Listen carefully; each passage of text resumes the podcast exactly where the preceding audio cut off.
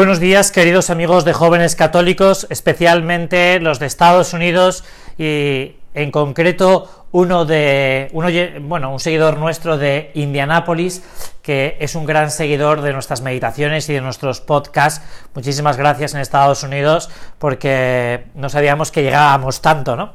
Bueno, pero concretando y empezando esta meditación de este lunes, el miércoles que viene habrá otro podcast, te lo recuerdo porque es una gran fiesta de la Virgen, pues quería que meditáramos sobre una realidad que, seguramente puede que tú estés viviendo en estos días, ¿no? Porque enciendes la televisión y, y sale, ¿no? Partido de pretemporada del Real Madrid en Nueva York, partido de pretemporada de, del Barcelona en Shanghai, partido de bueno, de tu equipo, ¿no? Que puede que esté ya jugando, pues, su gran pretemporada. Y después de un entrenamiento duro, eh, con calor, habiendo tomado, pues, las medidas de peso, de. Pues estos jugadores se están disponiendo a afrontar una temporada de fútbol dura, exigente, de soccer, como dirían en Estados Unidos, ¿no? Eh, dura, exigente, en el que, bueno, pues les lleve a intentar cosechar pues grandes triunfos para su equipo. Claro, y nosotros en este tiempo de vacaciones, por lo menos en muchos países de Europa, eh, también después de haber jugado el Mundial, después de haber eh, estado en nuestro trabajo durante muchos meses, casi 11 meses trabajando, ¿no? En muchos países de Europa, pues estamos ahora de vacaciones, estamos de vacaciones.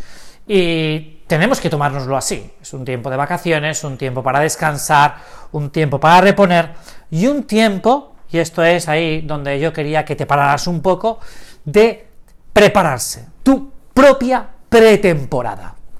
Claro, tú puede que no hayas cambiado de equipo, como le ha pasado a Cristiano Ronaldo, ¿no? Sino que sigas en tu mismo trabajo, con tu familia de siempre, con tus hijos, con tus hermanos, con tus hermanas, con tus amigos, con tus amigas, con la pandilla, con, la, con el grupo de la parroquia. Puede que la vida que, que vas a desempeñar el curso que viene sea muy normal. O puede ser muy diferente. Depende de la pretemporada que tú comiences a partir de ya. ¿Cuál es el objetivo? El objetivo para ganar la liga, para ganar la Champions, para que realmente pues eh, obtengamos un gran triunfo, no es ni más ni menos que primero saberlo, ¿Qué es lo que quiero yo conseguir este año? Mira, a mí me parece, porque creo que ha salido en alguna otra meditación, que todos los jóvenes católicos, que gracias a Dios ya somos muchos en muchas partes del mundo, si nos empeñáramos en este desafío, en este reto que yo hoy te planteo, muchas de las cosas que hoy no nos parecen tan bien, algo cambiarían. ¿A qué reto me refiero? Mira, no me refiero al reto de la felicidad, del que hemos hablado en anteriores meditaciones, sino de una parte que es esencial para poder ser feliz. Digamos que es lo fundamental para poder ser feliz. Y es aprender a amar y transmitírselo a los demás. Enseñar a amar. Claro, esto es una tarea no pequeña, no pequeña. aprender a amar y además enseñárselo a los demás es todo un desafío. Claro, más si cabe, si la pretemporada este año la tengo que hacer con las personas con las que yo habitualmente me relaciono. Esto podría suponer para muchos de nosotros un pequeño hándicap. Más bien, una dificultad, un valor añadido a lo que yo tendría que intentar aprender para poder hacer. Es decir, mucha gente, cuando viene al sacerdote, le dice, o en ocasiones le dice, mire, es que a mí me cuesta querer menos a la gente del trabajo, a mis amigos, que a la gente que vive en mi propia casa, en mi familia. Esto, mm, pues, de un modo u otro, me ha sucedido varias veces esta semana. Y puede ser así, puede ser un gran hándicap. ¿Por qué? Porque nos hemos acostumbrado a ellos, porque, porque ya nos cuesta aceptar sus defectos, porque, porque vemos sus limitaciones, porque, bueno, por lo que sea, ¿no? Pero mira, es un gran campo de entrenamiento. Querer a los que tienes más cerca en este tiempo de verano, en este tiempo de vacaciones, en este tiempo de pretemporada, es es un gran campo de prueba. Primero, porque son, son principalmente los que tienen que recibir tu amor, a los primeros que tú tienes que enseñar a amar. Y segundo, porque son las personas que Dios te ha puesto en tu vida para que junto a ti aprendan a amar. Es decir, realmente no es una pretemporada para nosotros el aprender y enseñar a amar a los que tenemos cerca, sino que es nuestro verdadero partido de nuestra vida. Claro, esto supone cambiar un poco el chip, es decir, superar un prejuicio que tenemos cada uno de nosotros. Y es que el de al lado no es mi amigo, sino es alguien a quien yo tengo que soportar.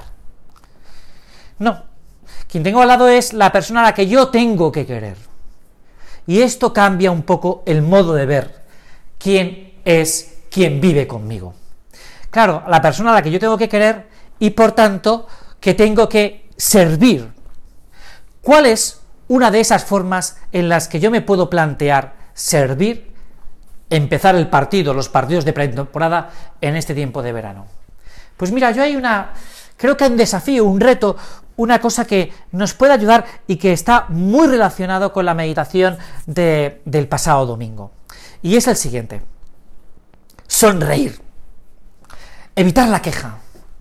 El comentario negativo. El... ya estamos otra vez, ¿no? El, reproche. El... Si es, que, si es que siempre eres igual, ¿no? Frases que, que salen de nuestros labios con mucha frecuencia y que lo único que hacen, en vez de unir, que es lo que hace al final el amor, el amor une y el odio separa, lo que hace es diferenciar, distinguir, separar.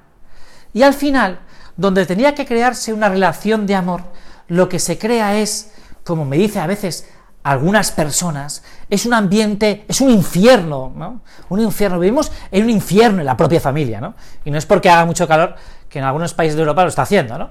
Sino porque, porque hay mucho, mucha tensión. Bueno, yo creo que es muy importante que nosotros eh, relajemos un poco, ¿no? Y esto está por esto, por, por una sonrisa, un ser positivo, un ser alegre, un, un saber ceder, un saber ceder, que es saber amar. Un hoy te toca a ti, mañana pues me toca a mí. Y entonces entramos en esa escuela del amor ¿Qué es tan importante? ¿Por qué es tan importante esta escuela del amor? Ese enseñar a amar a los demás, que es tan difícil, ¿eh? Enseñar a amar. Porque mira, pasó mañana, cuando cada uno de nosotros vuelva a nuestras ocupaciones diarias, a nuestro otoño y a nuestro invierno, a nuestro volver a la rutina del trabajo, si nosotros no hemos hecho una buena pretemporada, si no hemos sabido amar a nuestra mujer o a nuestro marido, a nuestros hijos o a nuestros padres, a nuestros amigos o a nuestras amigas. Y llega el momento del trabajo, donde tenemos que saber sonreír, donde tenemos que saber los cristianos ganarnos a los demás, ese, esas frases de los hechos de los apóstoles, ¿no? Mirar cómo se querían, en el que los romanos pues manifiestan esa envidia que tienen los primeros cristianos, no porque tuvieran muchas posesiones, ni tuvieran una gran posición económica, sino más bien al contrario, sino porque sabían amar, porque sabían amar pues llegará esa tarea, que es la nueva evangelización, que parte, que parte de este principio, que es querer a los demás, y no sabremos hacerlo. Y volverá la queja. Mira, hay un momento en la, en la vida de los primeros cristianos, los hechos apóstoles, en el que se cuenta que los primeros cristianos le decían a esa gente que todavía no conocía a Jesucristo, que es el que tenemos que transmitir, que es el, que es el amor de Euscaritas es, como dice San Juan, decía, oye, acompáñame a los foros, acompáñame al teatro, acompáñame a los baños, acompáñame al mercado. Y la gente les seguía. ¿Cuál es la razón para que esas personas que desconocían a Jesucristo, que ignoraban la fe, que no eran cristianos, pues eh, siguieran a estos primeros discípulos del Señor, a esas primeras comunidades cristianas? Pues no hay otra razón que, que el amor, que sabían querer y manifestaban ese querer a los demás.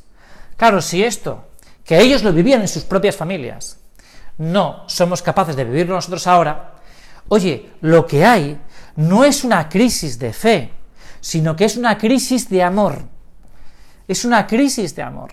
Es decir, a los cristianos nos falta querer un poquito más, un poquito mejor a quien tenemos más cerca. Mira, hay muchos de vosotros que este verano habéis hecho una actividad de voluntariado, y está muy bien, os habéis ido a la India, os habéis ido a África, habéis ido a lo mejor a Lourdes, o habéis ido con las hermanas de la caridad, pues a uno de sus hospicios en cualquier sitio del mundo, cualquier sitio, cualquier sitio del mundo, Europa o, o América o la propia India, ¿no? Y está muy bien, está muy bien. Y es una cosa que, oye, que es alabable. Pero mira, si no has aprendido a amar en la vida diaria, en el hoy y ahora del mes de noviembre, del mes de octubre, pues no ha servido para mucho. Es decir, donde tenemos que ejercitar la caridad, el servicio, la sonrisa, es en el hoy y ahora. Esto es lo que se nos está pidiendo a los cristianos a día de hoy. Este es el gran reto de Cristo. Es decir, Cristo quiere pasear con su amor en tu vida y en la mía por las calles de nuestros pueblos, por las calles de nuestras ciudades. Este es el gran reto. Este es el gran reto. Tú me podrías decir, que es una pega que pone mucha gente, que ya estoy cansado de servir, que ya estoy cansado de tener una cara optimista, alegre. Es decir, que estás cansado de amar. Y ese sí que es un fracaso de la vida cristiana y de cualquier vida, porque el hombre está destinado a amar. Dios lo que quiere de cada uno de nosotros es que le amemos, que le amemos. Por eso, y ya terminando, porque ya me ha alargado un poco, eh, y bueno, y la gente, mira, vamos a ponernos el traje de faena, vamos a ponernos el, el uniforme del equipo, vamos a calzarnos las botas, vamos a salir al campo y vamos a realmente a pegar patadas a este balón, a este balón llamado caridad. Vamos a intentar meterle muchos goles a aquel que no quiere que queramos a los demás, que es el enemigo, que es el odio, la tristeza, el dolor, las caras largas, los modales bruscos. Vamos a intentar olvidarnos de eso. Vamos a intentar de la mejor manera posible, con todas las fuerzas que cada uno tenga, las que tiene cada uno, intentar amar a los demás y enseñar a amar al que tenemos al lado. Muchas gracias y hasta el próximo miércoles en el que consideremos pues la grandeza de esta mujer que fue todo la vida de un sí como es la Virgen María.